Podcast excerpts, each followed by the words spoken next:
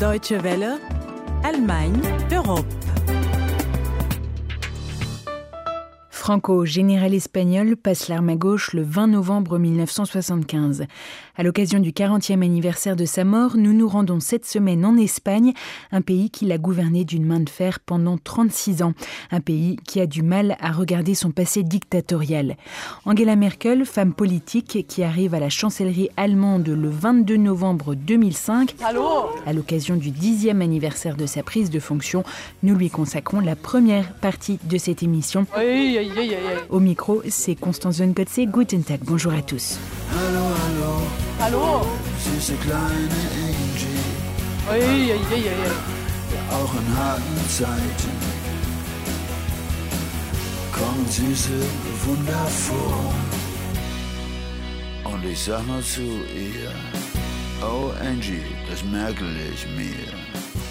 Dass jemand wie ich, Frau aus der ehemaligen DDR, Que quelqu'un comme moi, une femme de l'ex-Allemagne de l'Est, puisse, dans une Allemagne réunifiée, servir la République fédérale en tant que chancelière, c'est quelque chose qui, après dix mois au pouvoir, me semble déjà routinier. Mais il y a aussi des jours, comme celui-ci, où ma fonction revêt à nouveau quelque chose de très particulier. Nous sommes en 2006, dix mois après l'élection d'Angela Merkel, la première femme au pouvoir en Allemagne et la première chancelière issue de l'ex-Allemagne de l'Est s'exprime à l'occasion de la fête nationale.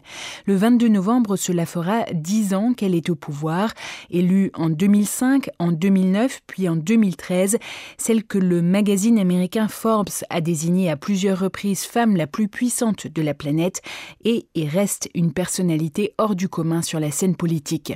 Rencontre avec la chancelière par le biais de Sabine von Oppeln, professeure à l'Université libre de Berlin et spécialiste de l'intégration européenne et des relations franco-allemandes. C'est vraiment une, une, femme modeste. Ça commence déjà avec les vêtements. C'est un personnage pragmatique et plutôt calme. C'est sa force et c'est sa faiblesse. Ici, en Allemagne, on la reproche souvent qu'elle ne dit pas ce qu'elle veut. En 2005, lorsqu'elle est élue pour la première fois à la chancellerie, personne ne pouvait prédire qu'elle resterait si longtemps au pouvoir. Quelles sont, selon vous, les clés de son succès? D'abord, un euh, style de gouvernement qui est pragmatique et très, très calme. Ce qui donne à la population allemande le sentiment d'être sûr, une confiance et euh, cela dans presque toutes les couches sociales. Et ensuite, euh, c'est sa faiblesse, mais en même temps sa force. Elle ne dit pas toujours ce qu'elle veut. De l'autre côté, parfois, elle décide très très vite, mais tout cela avec une conscience de pouvoir qui est vraiment le signe du style politique de Madame Merkel. Alors, pour le moment, on cherche encore un peu quelque chose ou une décision qu'elle aurait prise qui serait historique. C'est ce qu'on recherche euh, toujours parce que ses prédécesseurs ont eu souvent des décisions historiques ou des situations aussi historiques. Pour le chancelier Kohl, c'était l'unification. Pour euh, le chancelier euh, Brandt, c'était la fameuse politique vis-à-vis des pays de l'Est. Et en ce qui concerne Madame Merkel, on, on ne trouve pas encore cette décision historique. Toutes ces questions en ce qui concerne euh, les réfugiés, ça pourrait être peut-être une euh, possibilité, une occasion pour Madame Merkel de trouver des décisions. Oui, et c'est un moment assez critique pour elle, euh, sa gestion de la crise des réfugiés. Absolument, elle est oui. très critiquée, y compris dans son propre parti. Vous pensez que éventuellement elle peut être mise en danger, son mandat peut être mis en danger ou sa potentielle réélection Apparemment, on murmure qu'elle voudrait se représenter en 2017. C'est ce qu'on discute actuellement en Allemagne. Euh, dans le cadre du problème des réfugiés, c'était presque la première fois que Madame Merkel a pris une, euh, une décision peut-être un peu émotionnelle. Elle a eu la pression très dure dans son propre parti.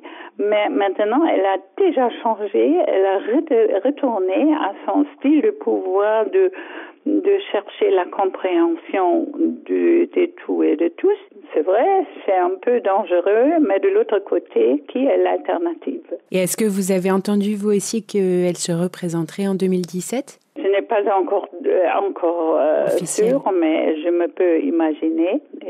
Si elle fera ça avec un succès, elle sera dans la même situation comme son grand-père politique, Monsieur Adenauer, qui aussi a eu 14 ans de législature. Est-ce qu'il n'y a pas un risque d'usure du pouvoir? Oui, mais on a eu euh, plusieurs fois des chanceliers qui sont restés très longtemps. C'était le plus longtemps, c'était Monsieur Kohl avec 16 ans. Bon, c'est un peu le système démocratique de consensus qu'on a en Allemagne, le système des coalitions qui permet que les chanceliers restent euh, encore plus longtemps.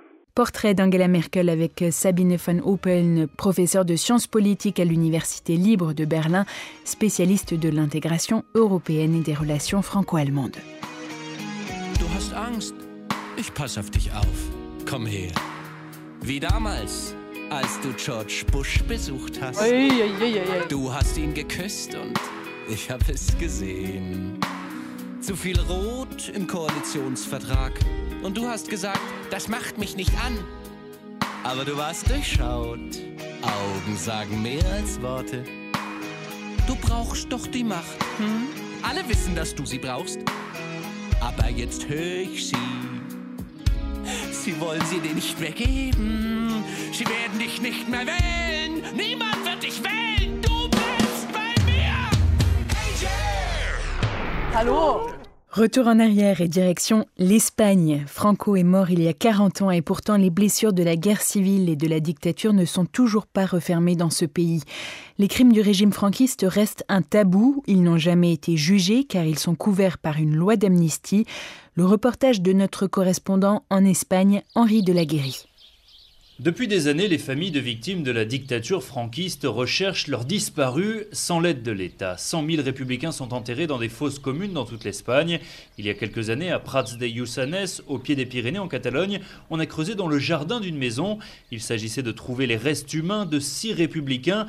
L'exhumation s'est faite en toute discrétion. La nuit, un corps a pu être identifié, mais aujourd'hui, il n'y a aucune trace de cette fosse, pas de plaque commémorative. Le sujet est sensible et tabou. Yibert Tarago, éditeur franco-espagnol, a perdu plusieurs membres de sa famille pendant la dictature. Certains sont sans doute enterrés dans cette région.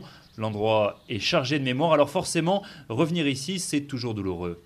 Nous, enfants de, de, de républicains espagnols, je crois qu'on est imprégnés par ça, quoi. On a ça en nous, on nous l'a transmis. Et donc, euh, sur le lieu là-bas tout à l'heure, euh, disons que les pieds bougent un peu, quoi. Surtout quand on sait, bon, on a vu une fosse, euh, enfin une fosse où il y avait six personnes, mais il faut savoir que tout autour sur le plateau, euh, il y a des centaines de morts encore, en, encore enterrés, dont on ne sait rien. Et ça, c'est quand même, euh, bon, c'est pas rien, quoi. Mais ce qu'il y a de très concret pour les familles de républicains espagnols, c'est quoi? C'est que beaucoup de familles ne savent pas encore où sont leurs disparus. Beaucoup de familles ont dès lors, euh, certains encore vivants, dont le casier judiciaire euh, est entaché du crime de, qu'on pourrait dire aujourd'hui terrorisme. Et il n'y a pas moyen d'effacer cette tâche-là euh, dans les casiers judiciaires, cette douleur. C'est une douleur qui est dans les casiers judiciaires et on ne veut pas l'enlever. Une douleur qui ne s'efface pas car l'Espagne n'a jamais affronté son passé. La mort de Franco a été marquée par le slogan Ni vainqueur, ni vaincu. Le pays a préféré passer à autre chose et a donc fondé sa paix sociale sur le silence. Les crimes franquistes n'ont jamais été jugés. Il n'y a pas eu, comme en Afrique du Sud par exemple, une commission de réconciliation. C'est ce que m'a expliqué Ramon R., un habitant de Prats de Yusanes.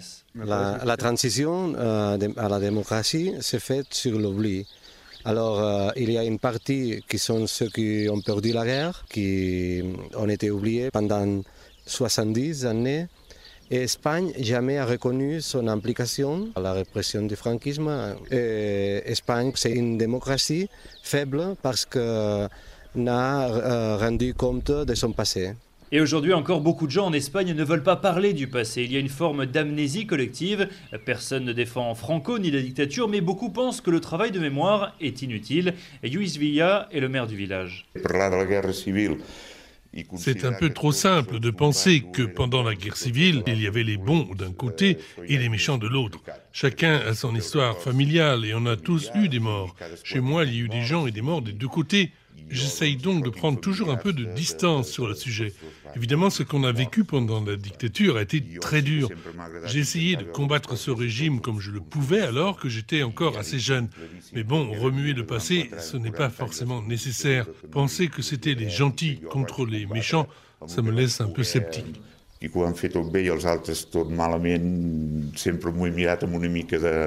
de scepticisme, 40 ans après la mort du caudillo, la loi d'amnistie, qui a certes permis à l'époque d'éviter de nouvelles tensions, se retourne aujourd'hui contre la société espagnole qui reste profondément divisée, comme le souligne Yébert Tarago. C'est commode de dire ni vainqueur ni vaincu, mais c'est tout à fait faussement commode parce que ce problème ne se réglera jamais. Et ce que réclament, je crois, les familles de républicains espagnols, réclament pas vengeance. C'est pas du tout ça. On se tromperait si on pensait ça. C'est réclame euh, simplement euh, justice et reconnaissance du fait qu'ils ont été victimes euh, d'un régime fasciste et puis, et puis c'est tout. L'Allemagne s'est bien prononcée très, pas sereinement, mais je veux dire, a, su reconnaître les méfaits du nazisme. Euh, ici, non, il n'y a, pas, a, moyen. Et tant qu'il y a cette épine dans le pied de l'Espagne, on ne peut pas considérer que c'est un pays démocratique, c'est un pays pré-démocratique. Et concrètement, en Espagne, il n'y a pas de monument dédié aux victimes de la dictature. De nombreux symboles franquistes sont d'ailleurs encore présents dans les villes du pays. La droite au pouvoir n'a d'ailleurs jamais officiellement condamné la dictature. 40 ans après sa mort, le souvenir de Franco reste une plaie béante en Espagne. À Prats de Lluçanès, dans les Pyrénées, Henri de la Guéry pour la Deutsche Welle.